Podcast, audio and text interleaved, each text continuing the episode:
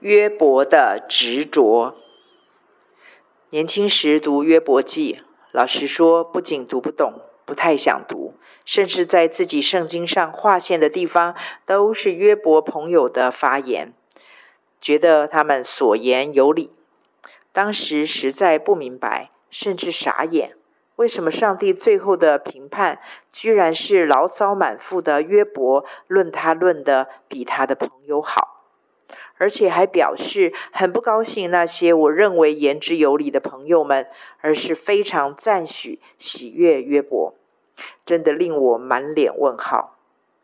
直到三十七岁，我的生命有一个极大幅度的更新和跃升，我开始真实经历这位从小到大，从父母、主日学老师讲到圣经中风文的上帝的全能。才终于对上帝的心声、约伯的执着有了一点点体会。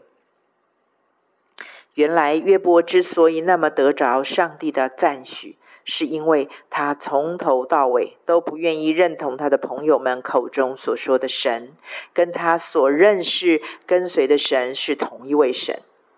他的朋友们一再的用各种角度开导、说服他，神大。人小，神尊；人卑，神对；人错，赶紧向神低头认错，就准没错。这样子就可以脱离苦境，回复太平。然而，在约伯的心目中，神绝对不是一个论功行赏、现实主义的神，神更不是情绪化的完美主义者。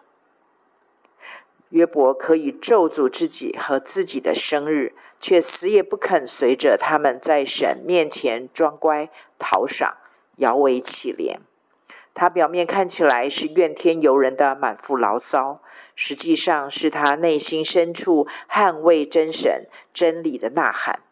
他可以不要世界上的财富、名声、幸福、健康，甚至性命，但是他心目中的那位神不能破产。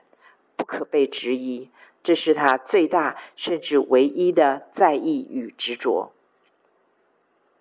因此，在约伯的发怒中，我看到了他在宣誓的是他对神那份不可被抹黑、不可被侮辱的至死忠心。在约伯的祷告中，我感受到了他在情感和眼见的纠结中，与神之间那份莫逆生死之交的情谊。